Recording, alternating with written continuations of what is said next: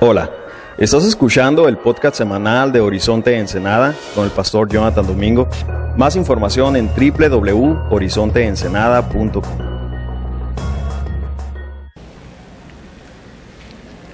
Hechos 4, digo, no, no 32, disculpa, 23. Ah, disculpa, también se me olvidó. ¿Hay algunos aquí que llegaron por la primera vez? Ah, amén, bienvenida. ¿Algo más? ¿Nada más? Ahí cuando tenga la oportunidad, si va acá atrás, tenemos un CD para usted. Bueno, versículo 23, vamos a ver qué es lo que sucedió después de la persecución y cómo reaccionó la iglesia. Y la verdad es bueno porque yo creo que todo lo que se ve aquí, yo creo que se va a ver otra vez de nuevo. Con todo lo que anda sucediendo ahorita en el mundo, con la, la ¿cómo decir? El ataque sobre la iglesia, sobre Cristo y todo eso, yo creo que otra vez, primeramente Dios, vamos a, a regresar a esa misma iglesia. Uno que es radical para el Señor. Pero vamos a ver qué es lo que cambió para ellos. Entonces, vamos a orar. Mi Dios, gracias por este privilegio, esta oportunidad. Como siempre lo digo, nadie aquí, incluyéndome a mí, estamos aquí para escucharme o mis opiniones. Queremos escuchar tu palabra de tu Espíritu Santo y que tú nos des claridad, que podamos entender y que podamos aplicar todo, Señor, en nuestras vidas, por favor. Y si llegamos con pensamientos de ayer o de mañana después del servicio, por favor pido que nos quites esos pensamientos, que podamos enfocarnos. Si estamos cansados, que nos des energía y que podamos entregarnos 100% a tu palabra, mi Dios. Te damos gracias y la gloria en el nombre de Cristo Jesús. Amén. Pues vamos a leer primero el texto para darle un, un contexto. 23, capítulo 4 de Hechos. Y puestos en libertad vinieron a los suyos y contaron todo lo que los principales sacerdotes y los ancianos les habían dicho. Y ellos habiéndolo oído, alzaron unánimes la voz a Dios y dijeron, soberano Señor, tú eres el Dios que hiciste el cielo y la tierra, el mar y todo lo que en ellos hay. Que por la boca de David tu siervo dijiste, porque ese amonitán Sí, amonitan, amonitan las gentes y los pueblos piensan cosas vanas. Se, reunió, se, reunieron, se reunieron, reunieron los reyes de la tierra. Ay, Señor, por favor, ayúdame. Y los príncipes de, se juntaron en, en uno contra el Señor y contra su Cristo. Porque verdaderamente se unieron en esta ciudad contra su santo Hijo Jesús, a quien ungiste Herodes y Poncio Pilato con los gentiles y el pueblo de Israel, para hacer cuanto tu mano y tu consejo habían antes determinado que sucediera. Y ahora, Señor, mira sus amenazas y concede a tus siervos con denuedo hablen tu palabra. Mientras extiendes, extiendes tu mano para que se hagan sanidades y señales, prodigios mediante el nombre de su santo Hijo Jesús. Entonces, salieron. Primera cosa que hacen es clamarle al Señor. Lo, bueno, ¿verdad? Ya sabieron, capítulo 4, el principio, ya los más religiosos los agarraron, estaban enojados, no nos gusta que estás diciendo, no pueden predicar, querían castigarlos, pero no lo hicieron por causa de la gente, de la multitud. Entonces los dejaron ir. Pero mira, nota conmigo primero uh, versículo 23, comenzar del nuevo. Dice, mira, y puestos en libertad vinieron a los suyos. Muy importante. Llegaron a los suyos. Es decir, a la iglesia, al cuerpo, a las personas que tenían la misma mentalidad que ellos mismos. Mira, yo he escuchado de historias donde algunos misioneros fueron para lugares muy peligrosos y después de ver el peligro, huyen, se esconden, se van.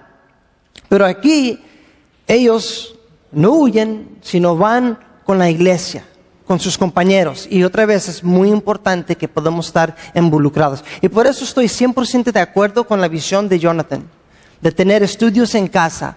Porque la verdad, cuando hay un estudio en casa, hay una unidad donde puedes recibir mucho consejería y ánimo, oración y todo eso. Entonces, aquí tenemos un buen ejemplo de qué es lo que tiene que ser uno cuando anda sufriendo.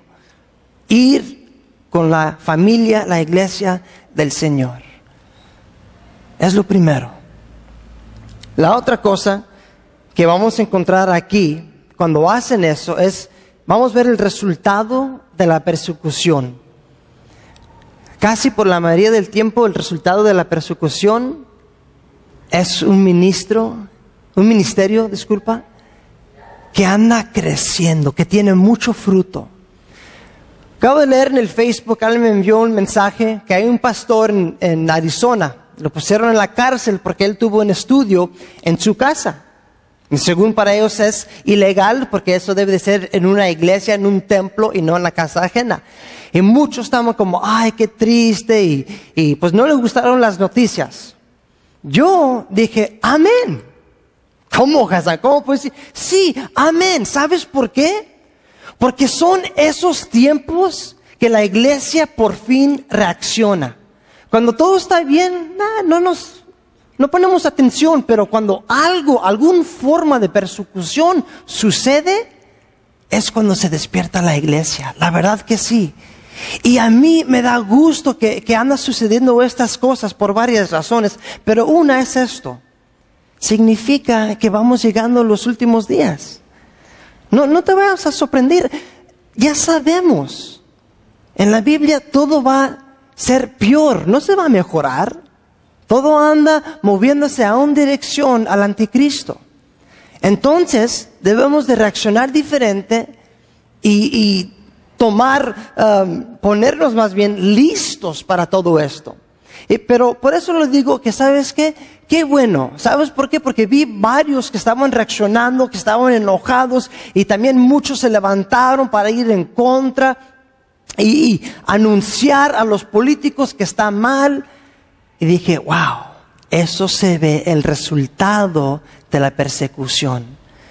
Y siempre en toda la historia, no nomás de la Biblia, cuando encontramos persecución, siempre encontramos un avivamiento de la iglesia. Entonces, eso es exactamente lo que vamos a encontrar aquí. Y eso, nomás para darte un ejemplo, mira conmigo bien pronto Génesis capítulo 50, versículo 20.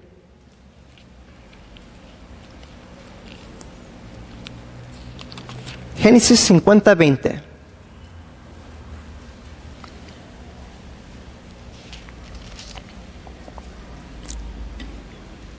Aquí está José hablando a sus hermanos después que lo traicionaron. Y miren lo que dice, versículo 20, vosotros pensasteis mal contra mí, mas Dios lo encaminó a bien para hacer lo que vemos hoy, para mantener en vida a mucho pueblo. Él dice, yo sé lo que ustedes hicieron fue para el mal, fue una persecución sobre mi vida, pero también sé que el Señor lo permitió para salvar a muchos. La razón que lo digo es, esto es, eso es la manera, una de las maneras que el Señor opera desde el Antiguo Testamento, en Génesis, hasta hoy.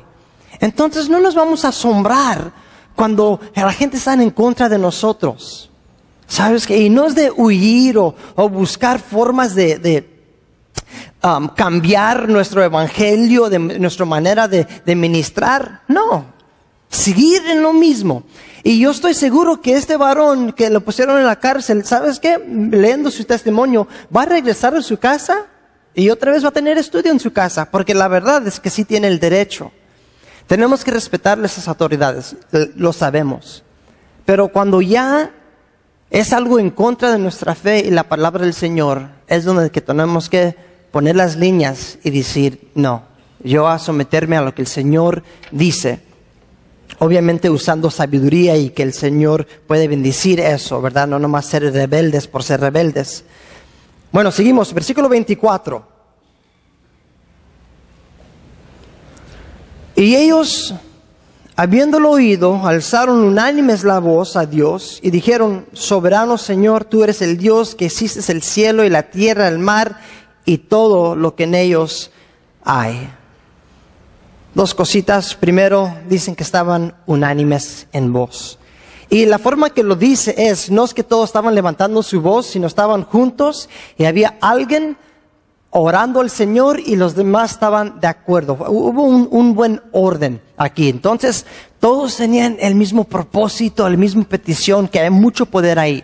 Pero la primera cosa que dicen en esta oración no fue tanto, ay Señor, júzgalos a esos malos, a los que no están en contra de nosotros. O Señor, hoy protéjanos. La primera cosa que, que hacen en sus peticiones exaltan a Dios. Dicen, Señor soberano. Andan reconociendo quién es Él. Porque cuando reconoces quién es el Señor, escucha muy bien, la mayoría de nuestras peticiones van a cambiar.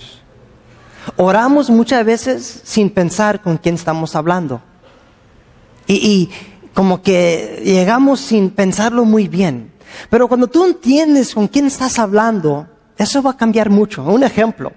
Mi pastor en Estados Unidos que, que nos envió, Pastor Brian Parrish, él, él, la verdad, lo estimo muchísimo, lo respeto, es un súper buen pastor, pero muchas veces como que estoy un poco tímido en su presencia.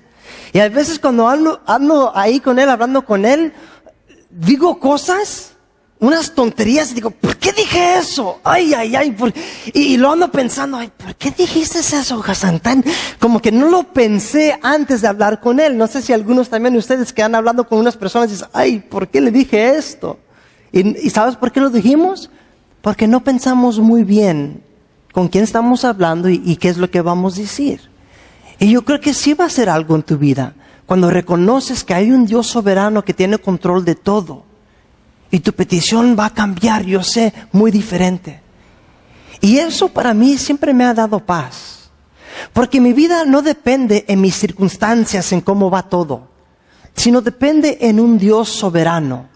Si Él dice algo, eso va a suceder. Y mi vida puede cambiar en cinco segundos. La verdad, algo puede suceder así y cambiar toda la circunstancia. Y espero que eso también te da paz. Algunos los preocupan. Hay un Dios todopoderoso que Él le da la gana hacer lo que gusta. Y, no, a algunos no les gusta esa idea de un Dios soberano. Pero como yo les he dicho a mis alumnos en clase de apologéticas, para entender que es soberano, pero también es bueno y hace buenas decisiones por nosotros, es esto. Si es un Dios soberano y Él puede hacer lo que Él quiere, de todas las personas que han existido en esta tierra, desde Adán hasta la fecha, si nuestro Señor hubiera salvado nomás uno, nomás uno, eso sería más que suficiente gracia. ¿Sabes por qué? Porque todos somos pecadores y todos ah, merecemos un castigo. En escoger uno podemos exaltar y glorificar a Dios por rescatar un pecador, alguien que estaba en contra de Él, y el Señor dijo, ¿sabes qué? Quiero que seas mi hijo.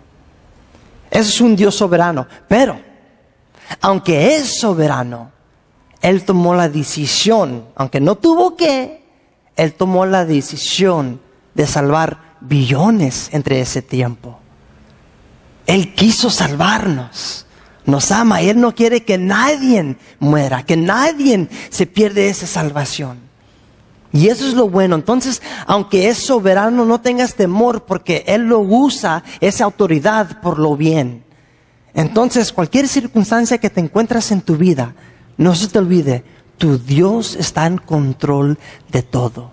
Y estoy seguro que ellos orando aquí tenían en su mente lo que dijo Jeremías, vamos a verlo bien pronto, en capítulo 32, 17. Jeremías 32, 17.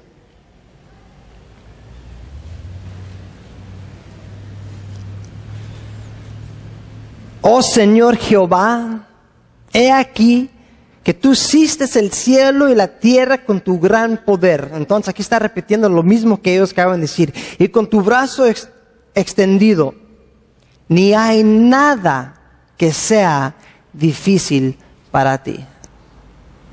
Esto es un buen entendimiento de nuestro Señor. Y la verdad, esto va a cambiar tu teología, tu estudio en el Señor también. No hay nada difícil para nuestro Señor. Seguimos, versículo 25 en nuestro texto. Que por boca de David, tu siervo, dijiste, porque se amotinan, amotinan los, los gentes y los pueblos piensan cosas vanas. Se reunieron los reyes de la tierra y los príncipes se juntaron en uno contra el Señor y contra su Cristo. Entonces aquí él está nomás citando Salmo capítulo 2, que es la profecía que el Señor iba a sufrir, que la gente iba a juzgarlo. Esto es tan importante. ¿Por qué? Mira, si se recuerdan, los discípulos cuando estaban caminando con el Señor y el Señor le estaba diciendo vez tras vez que sabes que el Mesías va a tener que morir, y ellos, no, no, no, Señor, no vas a morir. Ellos no tenían el entendimiento de las escrituras. Pero ahora sí, ahora entienden, ah, es el propósito de Dios. Qué bueno. Qué bueno que hizo eso porque ahora es nuestra salvación. Entendiendo las escrituras cambió su perspectiva. La razón que le digo que es importante es esto. Nosotros tenemos un libro aquí en la Biblia que muchos no le gustan leer. Ese libro se llama Apocalipsis. El libro menciona todo lo que tiene que suceder en el futuro, todas las profecías. Y algunos no lo leen por temor o porque creen que es muy difícil, lo que sea. Y, y la verdad, en el principio yo, también tenía ese mismo temor. Pero sabes que la realidad es esto. Tenemos que entender qué es lo que dice para no ser como los discípulos, decir, no, no, esto no tiene que suceder, Señor Cristo, no, no, jamás vas a morir. ¿Y qué pasó? El, Señor rechazó a Pedro por decirle no, que, que no le iba a dejar que muera. Tenemos que estar listos por las cosas que van a llegar. Tenemos que saber qué es lo que dice la palabra del Señor. Porque también dice que va a haber un gran engaño. Y por causa de no saber qué es lo que dicen las escrituras, muchos, muchos van a ser engañados. El anticristo va a llegar, una persona política, que se ve obviamente que mucha gente pone uh, mucho fe, la verdad, aunque no lo digan, en los políticos, porque vimos ahorita con lo que pasó con el presidente, tantas personas, o sea, enojados y esto. ¿Por qué tan enojado? Porque Dios es el Señor, no importa, pongan quien sea. El Señor es el que es nuestro amo. Pero la razón que lo digo es, si la gente reaccionaron de esa manera, es decir, que ellos, ¿sabes qué? Ponen mucha fe y piensan que esa persona va a cambiar las circunstancias. Entonces, esas mismas personas, cuando llega el anticristo, van a escuchar todo lo que dice. También va a dar sus regalitos. Le van a gustar la idea de paz. Y dice, no, pues es, es pro cristiano. Mira, él habla del paz y habla de esto. Nosotros también vamos a estar de acuerdo con él. Y por no saber lo que dicen las escrituras, va a haber un gran engaño. Entonces tenemos que entender que el anticristo sí va a llegar y va a llegar con paz y va a llegar con buenas palabras de ánimo, pero tenemos que rechazarlo. Y la única manera que se puede saber esto es otra vez leer y estudiar las escrituras como los discípulos. Y como ellos están citando aquí, espero que nosotros también podamos citar y ver todo lo que anda sucediendo ahorita, como Israel. Algunos ni, echan ojo en lo que sucede con Israel. Si lees Apocalipsis, y todo lo que tiene que pasar ahí, sería, tendrías otro punto de vista. Vas a reconocer, ay, ay, ay, no puedo creer que esto está pasando ahí. Y te va a animar. Porque también vemos que todos andan alejándose de Israel. Israel va a estar solo, que es algo que obviamente tiene que pasar. No va a estar ningún país para ayudarlos. Y ese es el camino que se anda haciendo ahorita Pero otra vez, como dije, cuando estudias lo que dicen las escrituras, cambia tu perspectiva, cambia tu ánimo, cambia mucho de tu vida. Y ellos aquí, por fin, los discípulos estudiaron y supieron, no estaban asombrados. Ay, Señor, ¿por qué nos andan atacando? No, el Señor ya nos dijo. Y usan la cita. Ok, versículo 27. Porque verdaderamente se unieron en esta ciudad contra su santo Hijo Jesús, a quien ungiste. Herodes y Poncio Pilato con los gentiles y el pueblo de Israel, para hacer cuanto tu mano y tu consejo habían antes determinado que sucedería. Entonces aquí lo que están diciendo es, entendemos, entendemos todo lo que tiene que suceder. Ya sabemos. ¿Por qué? Porque el Señor ya lo tenía, ya era un propósito del Señor, ha determinado ese plan. Es, esto también es algo que se encuentra en las escrituras muchísimo. Predestinado, determinado, saber antemano, es un parte del carácter del Señor. Y la verdad yo creo que es muy importante saber eso, porque el Señor tiene un plan y espero que nosotros podamos meternos en ese plan que Él tiene. Mira lo que dice Romanos 9:27.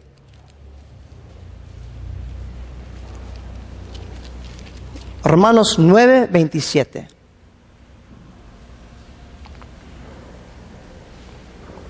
Disculpa, 17. 9:17. ¿Sabes qué? Más bien vamos a comenzar en 15. Vamos a comenzar en 15. Pues a Moisés dice, tendré misericordia del que yo tenga misericordia y compadeceré del que yo me compadezca. Así que no depende del que quiere ni del que corre, sino de Dios que tiene misericordia. Porque la escritura dice, al farón para esto mismo te ha levantado para mostrar en, mí, en ti mi poder, para que mi nombre sea anunciado por toda la tierra. Aquí él está diciendo, mira, esto ya fue parte de mi plan que por causa de ti la gente me van a conocer.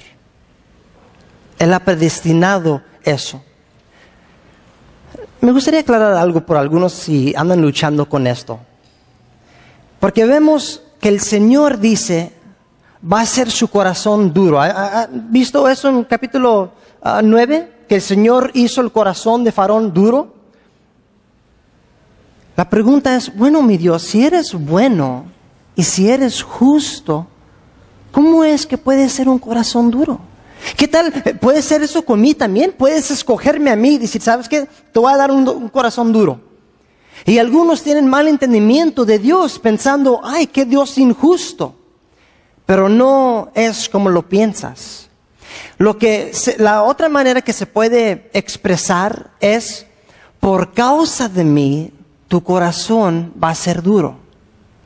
Entonces, como yo puedo decir a mi hermano Fito aquí, ¿sabes qué? Por causa de mí me vas a odiar. Pues ¿cómo es posible? No, no hay nada que yo pueda hacer para cambiar su corazón, pero lo que sí puedo hacer es hablar mal de su esposa y eso va a causar, cálmate, bro, cálmate, y eso va a causar el enojo en él contra mí. Entonces Dios no es que voy a hacer tu corazón duro, no, Él está diciendo, por causa de mí, tu corazón va a ser duro. No más para que vean, el Señor es justo, el Señor es buenísimo, todos tienen oportunidad, pero Él también ya supo antemano qué iba a pasar, cómo iba a reaccionar Él. ¿Entendieron eso? ¿Sí? Espero que sí. Versículo 29.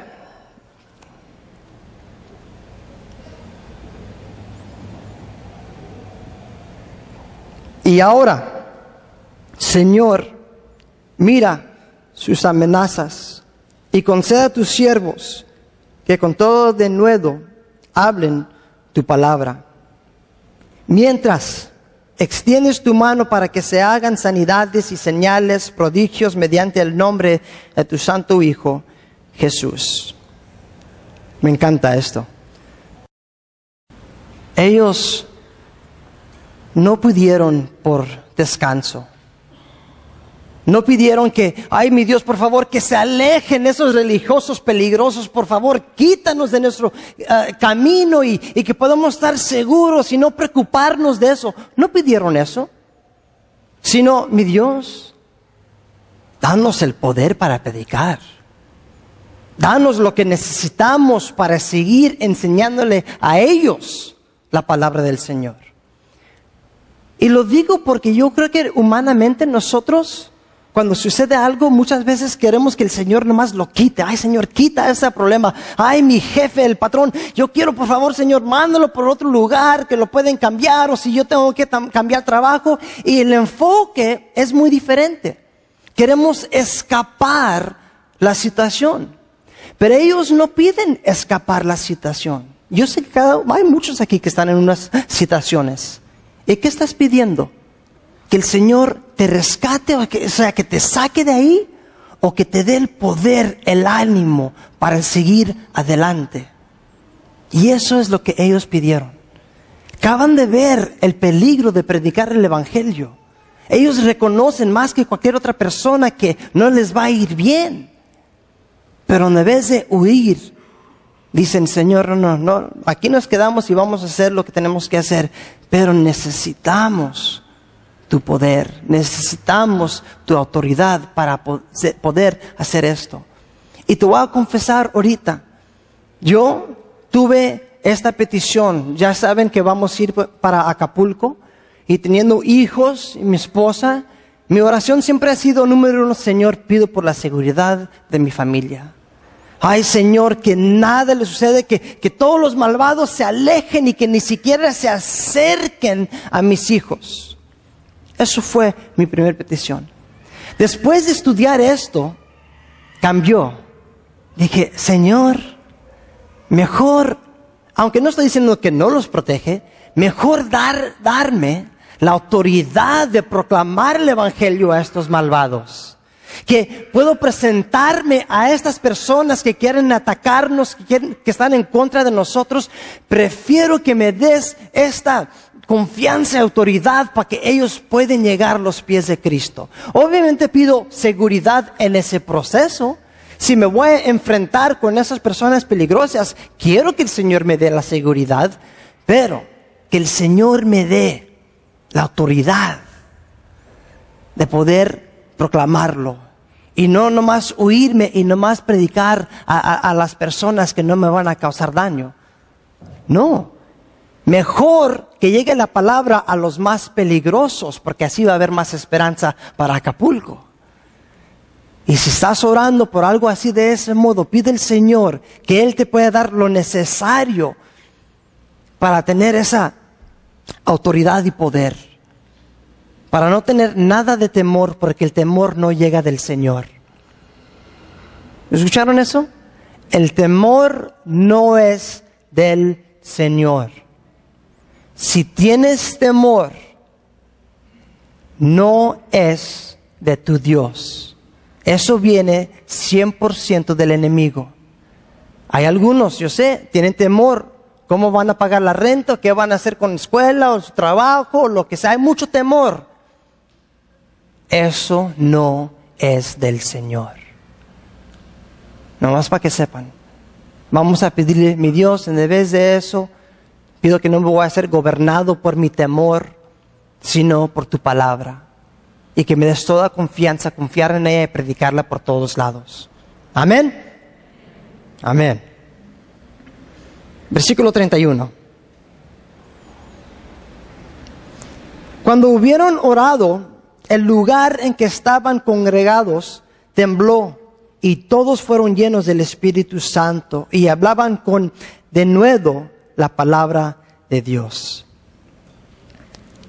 Entonces sucede, el Señor les escucha y llega el poder, y ese es el mismo poder que se encontró en Hechos 1.8. Ese poder solo, se puede, solo puede llegar por medio del Espíritu Santo. No, no hay otra manera. Yo creo que a veces intentamos detener un buen resultado de otra manera. Ellos se juntaron y podían pensar, ok Señor, ¿qué es un buen ministerio para alcanzar esos religiosos? ¿Qué tal si vamos y los ofrecemos que les limpiamos los camellos de ellos o hacer algo, arreglar su, ropa y, vamos a hacer un alcance y así eso va a ser el poder? No. Eh, ellos pidieron por el Espíritu Santo para hacer el cambio. La razón que le digo en esa forma es, hay muchas, la verdad muchas. Y no lo digo para criticar, nomás estoy diciendo algo que es cierto. Iglesias que tienen programas o hasta ministerios que piensan que eso es el poder. Mira, si podemos tener una buena estrategia, si podemos hacer esto, si podemos ministrar de esta forma, entonces vamos a alcanzar todas estas personas. Lo siento, pero sin el Espíritu Santo no es nada. No es nada. No estoy en contra de ministerios, obviamente. Lo que estoy diciendo es que si tú, crees que esa estrategia es lo que va a ganar la gente, estás muy equivocado. Aquí solo va a cambiar las cosas cuando llegó el Espíritu Santo sobre ellos. Entonces vamos a clamar al Señor, lléname con tu Espíritu Santo para ver cambio. No de intentar de cambiar mi circunstancia o a ver si lo puedo hacer de esta manera o si lo hago de esta manera. Y lo, lo mismo se aplica en tu familia o en tu trabajo. En vez de intentar buscar la manera como arreglarlo, mejor busca al Señor que te dé el Espíritu Santo, porque el Espíritu Santo es el que va a hacer el gran cambio entre nosotros. Y eso es muy importante. Cuando vemos avivamientos, siempre han sido por causa del Espíritu Santo.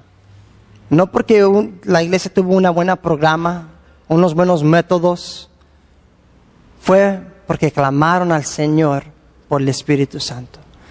Entonces espero que nosotros también podamos clamar, porque después de este estudio podemos decir, ah, vamos a ser radicales como ellos, vamos a hacer esto y vamos a hacer esto. La única cosa que ahorita tenemos que hacer es clamar al Señor por su Espíritu Santo, porque eso es más que suficiente.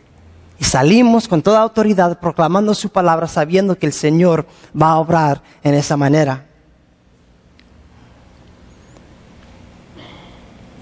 Versículo 32. Y la multitud de los que habían creído eran de un corazón y un alma. Y ninguno decía ser suyo propio, nada de lo que poseía, sino tenían todas las cosas en común. Entonces aquí encontramos una iglesia que dicen, ¿sabes qué? Vamos a apoyarnos entre nosotros y cada quien puede dar lo que tiene y así vamos a seguir adelante. Obviamente esto enseña que ellos consideraban la vida de una persona más de cualquier otra cosa. Ellos decían, para mí tu vida es más importante que mi cosa o que hasta mi ministerio. ¿En qué forma? Yo creo que ya lo confesé hace un buen rato. Nosotros podemos tener ese mismo mentalidad. Podemos juzgar los fariseos, porque ellos fueron buenos en esto. Pero mira, ¿cuántos de nosotros también, es lo que yo hice, miramos una persona al lado de la carretera que necesitan ayuda y digo, ay, ay, ay, los tengo que ayudar, pero tengo que llegar al servicio. Y ignoro la persona por la cosa. ¿Tú crees que si llegas tarde al servicio, que alguien se va a enojar porque tú ayudaste a una persona? Es un engaño. Claro que no. Nadie se va a enojar porque tú ayudaste a una persona. Tenemos que tomar el tiempo y, pensar, ¿sabes qué? Su vida tiene más valor que la cosa o que hasta mi religión. Mira conmigo Lucas 13, 14.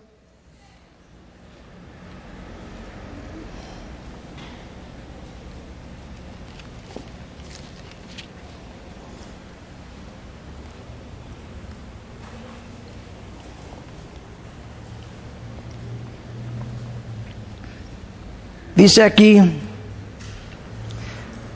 Lucas 13, 14, pero el principal de la sinagoga, enojado de que Jesús hubiese sanado en el día de reposo, dijo a la gente, seis días hay en que se debe trabajar en estos, pues venir y ser sanados y no en el día de reposo. Entonces el Señor sanó a alguien en el día de reposo y los religiosos estaban muy enojados. 15. Entonces el Señor respondió y dijo, hipócrita, cada uno de vosotros no desata en el día de reposo su buey o su asno del pesebre o lo lleva a beber. Y a esta hija de Abraham que Satanás había atado 18 años, no se debía desatar de esta ligadura en el día de reposo. Entonces el Señor ya sabe el corazón de estos fariseos. Él dice, no los puedo creer hipócritas. Tú estás diciendo que no se puede, cuando ustedes mismos sanan, ayudan sus animales en el día de reposo y no se puede ayudar un humano.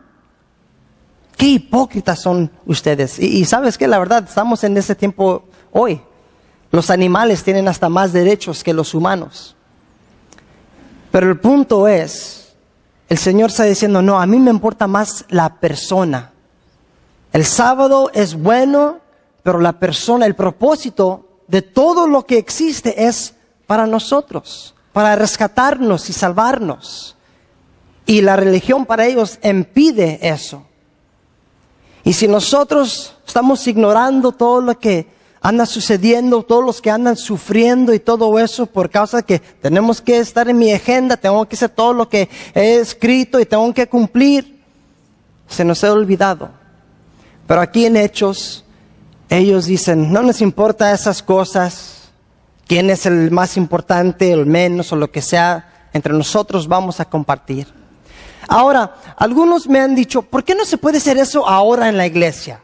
¿Por qué no es que todos nosotros podemos dar lo que tenemos por las necesidades y todo eso? En mi opinión, yo no creo que puede funcionar como funcionó aquí. ¿Cómo? Mira, en la iglesia verdadera sí puede funcionar. ¿Está diciendo que la iglesia no es verdadera? No estoy diciendo eso. Estamos en un tiempo donde hay iglesias de miles y miles de personas. Y entre esas miles, miles de personas, ¿tú crees que todos son auténticos? No, siempre vas a encontrar gente que se van a aprovechar. La gente van a aprovechar, ¿sabes qué? Los que tienen van a dar a nosotros y nosotros vamos a agarrar y nosotros lo vamos a vender y, y esto sucede. Entonces, lo que va a pasar con ese sistema es, es, va a fracasar. Porque no todos están cooperando, nomás son algunos que andan agarrando, agarrando, agarrando y, y, y, no funciona. En mi opinión no creo que pueda funcionar por causa de algunos que van a aprovechar cuando hay una iglesia grande. Ahora, la manera que sí puedo ver que puede funcionar es como un ejemplo, no estoy diciendo que es la única manera, pero si tomas un estudio en casa, lo que yo siempre he visto, cuando yo tengo un grupo aquí, así, bien, bien, bien cerca, bien íntima, cada uno confiamos entre nosotros y sabes qué? Eso es el resultado. Nada es mío, nada es de fulano y cada quien ayuda sin pensarlo.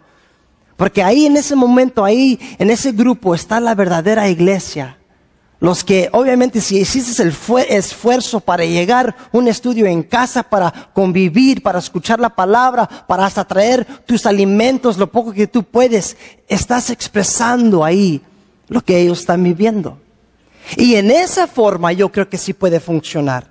Y si agarras otro estudio en casa con el otro y los juntan, yo creo que más éxito porque cada uno puede respaldar al otro. No, ese hermano fiel, yo sé que sí. Y así sí puede funcionar. Pero en general, yo no creo que va a funcionar muy bien. Y, lo digo por algunos que a lo mejor andan juzgando. Algunos juzgan, ¿por qué no da? La iglesia tiene y no da y todo eso. Si fuera así, la verdad, no tendríamos para hacer nada, no tuviéramos luz aquí. Y es muy importante de entender esas cositas. Entonces, en iglesias bien grandes, yo creo que va a ser un poco más difícil. No estoy diciendo que es imposible, pero siempre vas a encontrar algunos que nomás van a aprovechar, nomás van a agarrar, agarrar, agarrar. Y, y por eso estoy confiado que aquí para ellos sí funcionó muy bien. Sí funcionó y sí puede funcionar con la iglesia verdadera, o sea, con los que todos están 100% entregados en, en, en un grupo o en una junta o en un ministerio, algo así de esa forma. ¿Sí me entendieron eso, ese punto? Espero que sí, para que no sean confundidos que no se debe de ser eso. No estoy diciendo que no se debe de compartir, no estoy diciendo. Nomás lo que quiero expresar en la forma que ellos lo hicieron, porque fuera al extremo sería un poco difícil um, hoy en día. Entonces, el Señor ya los enseñó, ¿sabes qué? Están mal a los fariseos porque no estaban enseñando el amor uno para el otro. Pero también mira lo que enseña Cristo en Juan 13:35.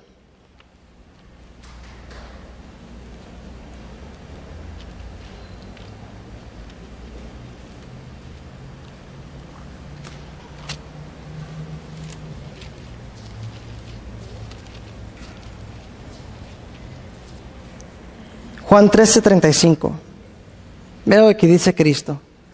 Hablando de, de, compartir entre los hermanos, en esto conocerán todos que sois mis discípulos, si tuvieras amor los unos a los otros. La iglesia creció en Hechos capítulo 4 a miles, ni se pudo poner un número. Y yo sé que por medio del Espíritu Santo la gente estaba reconociendo el amor que ellos tenían. Hoy en fecha, tristemente, hay mucha división y algunos dicen, si eso es la iglesia, yo no quiero ser parte. Pero es por el amor que tenemos unos a los otros que la gente va a decir, ¿sabes que Estos sí son discípulos de Cristo Jesús. Él lo dijo él mismo. Entonces, e, esta mentalidad que ellos tenían, obviamente, están aplicando lo que Cristo les dijo aquí en ese capítulo. Y ellos están diciendo, ¿sabes qué? El necesitado le vamos a dar lo que necesita. Versículo 33, nuestro texto. Y con gran, gran poder los apóstoles daban testimonio de la resurrección del Señor Jesús y abundante gracia era sobre todos ellos. Entonces, cuando ellos están ministrando, tenían un mensaje, la resurrección de Cristo Jesús. Y eso fue más que suficiente. No estaban hablando de moralidad, no, es que tú tienes que hacer esto y tú tienes que hacer esto y si cumples con esto, entonces, no, eso no fue el mensaje. El mensaje no fue de prosperidad, oh, si aceptas el Señor, entonces esto te va a pasar y esto sucede, no ni de religión. No comenzaron con, ¿sabes qué? los judíos están mal, los musulmanes y esto, ni eso. La única cosa fue la resurrección de Cristo. Es suficiente. Y lo digo porque a veces buscamos manera, como, como dije antes, alcanzar la gente. Y, y comenzamos con debates. No, ¿sabes qué? Voy a enseñarles que esta religión está mal para ganar a los otros. ¿Es el método que usaron ellos? Predicar el Evangelio es el poder del Señor. Me encanta cómo lo expresó Pastor Jonathan hace, hace un tiempo.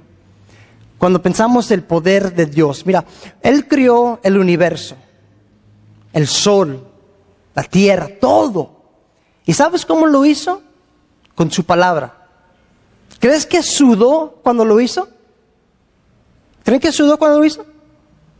No, yo no creo que sudó. Fácil. Y pensamos, pero es un gran poder. La creación del universo, que, ay, ay, ay, eso sí es poder. Pero nomás lo hizo con su palabra. Cuando Cristo nos dio salvación, Él tuvo que hacer un esfuerzo. Llegó a la tierra, sufrió, sí estaba sudando, sí lo atacaron. Fue algo difícil para darnos este poder.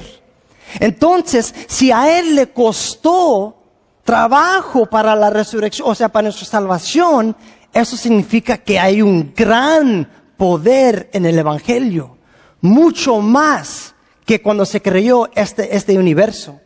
Porque cuando hizo esta obra, nomás fue una palabra. Para nuestra salvación, hizo muchísimo.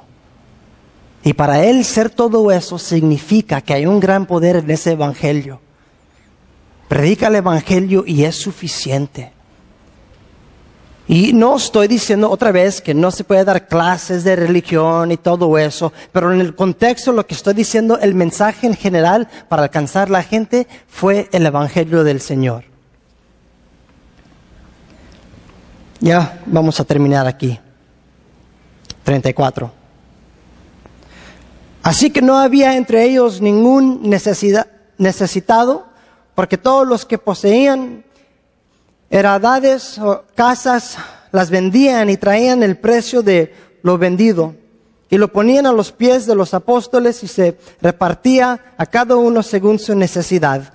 Entonces José, a quien los apóstoles pusieron por sobrenombre Bernabé, es el mismo que viajó con Pablo, traducido hijo de consolación, levita, natural de, de Chipre, 37, como tenía una heredad, la vendió y trajo el precio y lo puso a los pies de los apóstoles.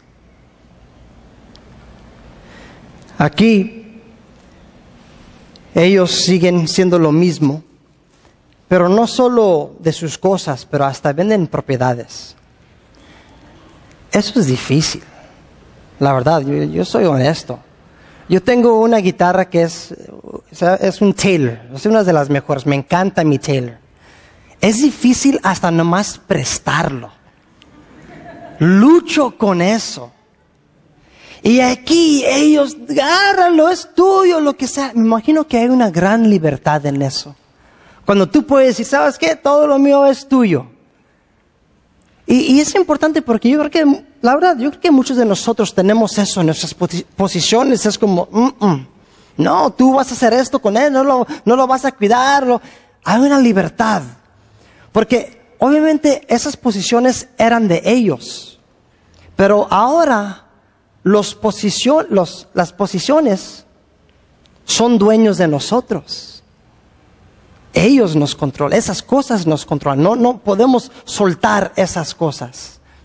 Yo creo que hace algo que es muy precioso cuando tú puedes decir, sabes que todo se va a quemar. Si puede ser un beneficio para otra persona, que sea de beneficio para otra persona. Pero la única manera que puedes llegar a esa conclusión es, como acabamos de ver aquí, entender que Dios es soberano. Jamás vas a poder compartir lo que tú tienes si no reconoces quién es Dios. Porque todavía confías en tus cosas. Pero cuando reconoces el poder de tu Dios y tú sabes que Él va a suplir cada necesidad, va a ser más fácil entregar cualquier cosa. Entonces aquí en esta iglesia Me gustaría tener una petición, pero no va a ser que podemos ser radicales como ellos. ¿Cómo? Sí. Porque a veces lo queremos hacer con emoción. Ah, ¿sabes qué? Y puedo gritarte y puedo animarte y podemos brincar y todo esto. Pero si el Espíritu Santo,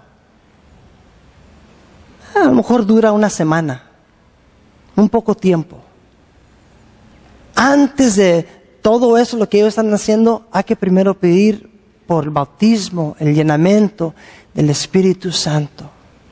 Aparte de eso, no vas a poder dar como ellos estaban dando. No vas a poder predicar como, ellos estaban predicando. Entonces vamos hoy en esta mañana a clamar al Señor que nos llene con su Espíritu que podemos entregarnos, igual como el versículo 23, que regresaron a sus compañeros, que nosotros podemos unirnos con un grupo y con ese grupo orar, Señor, llénanos con tu Espíritu Santo, porque ya teniendo el Espíritu Santo, el Espíritu Santo va a saber qué es lo que tiene que hacer. En vez de nosotros buscando programas o ministerios, el Espíritu Santo va a saber exactamente qué va a ser lo necesario. Y yo creo que eso sería la clave para ellos. Fue el Espíritu Santo. Entonces, vamos a orar. Mi Dios, gracias por tu palabra que nos enseñas que es por tu Espíritu. Que la verdad quita mucha presión para mí, Señor. Me da libertad. Mi Dios, yo sé que muchos de nosotros pensamos que es algo que nosotros tenemos que hacer el esfuerzo para ganar la gente y para hacer un ministerio, pero en realidad es tu Espíritu Santo. No depende en el que hace o en el que corre, sino en ti, como dice ahí en Romanos 9. Mi Dios, pido que podamos ser sensitivos, que podamos escuchar tu voz. Y por los que no están involucrados con sus compañeros, pido que los puedes guiar a un buen estudio en casa o un buen ministerio, donde pueden comenzar relaciones para crecer. Y que tu Espíritu Santo nos dé discernimiento, nos dé toda autoridad para proclamar tu palabra, para guiar tu gente, Señor. Entregamos todo en el nombre de Cristo Jesús. Amén.